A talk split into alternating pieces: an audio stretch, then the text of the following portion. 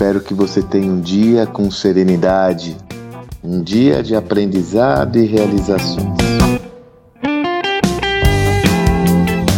Gravou esse áudio na segunda-feira e quem já me acompanha há um bom tempo sabe que toda segunda-feira é dia da newsletter semanal. Eu escolho um tema e estruturo um pensamento em maior profundidade, compartilhando ele em texto. Então, se você me acompanha aqui no meu áudio do Telegram, você pega na descrição, na mensagem anterior esse texto, ou se você me acompanha nos podcasts, na descrição do podcast. Se você desejar receber esses textos na sua caixa postal toda segunda-feira, é só assinar a minha newsletter. Vai lá em sandromagaldi.com.br assinar coloque o seu e-mail e você vai receber também essa mensagem na sua caixa postal, obviamente, se assim você desejar.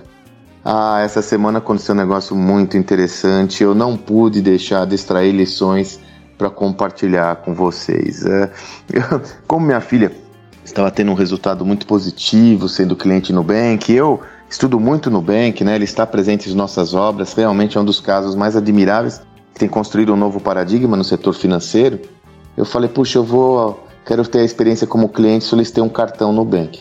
E eu não fui aceito. Né? Depois de sete dias não aconteceu nada, mandei uma mensagem e falaram que eu não fui aceito. É óbvio que a organização está no seu direito. É óbvio, a organização, sobretudo num processo de cessão de crédito, a organização tem todo o direito de escolher os clientes que ela vai ter consigo ou não. Toda organização tem esse direito, né?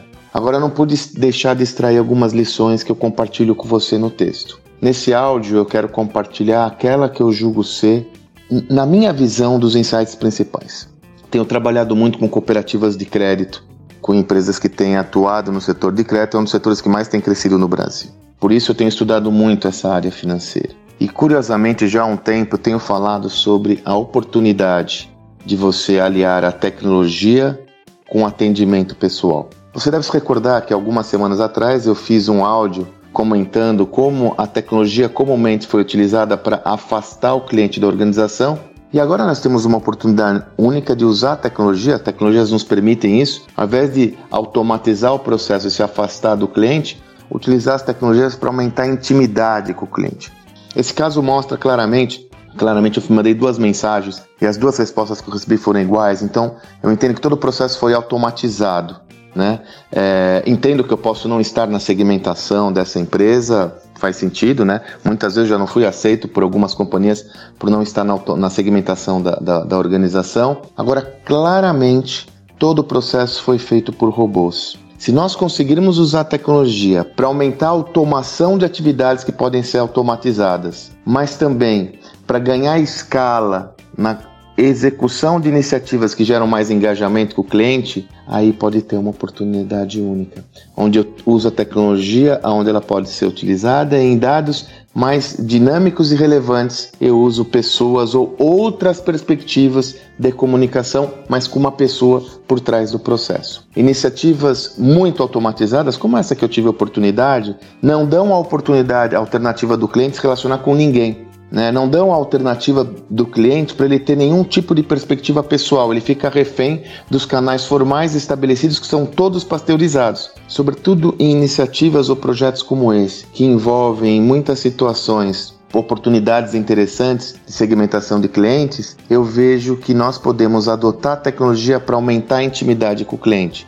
Novamente, como? Ora, usa tecnologia para automatizar processos repetitivos que te dão mais celeridade na avaliação de informações, mas também um recurso humano que lhe permita aumentar a intimidade com o cliente.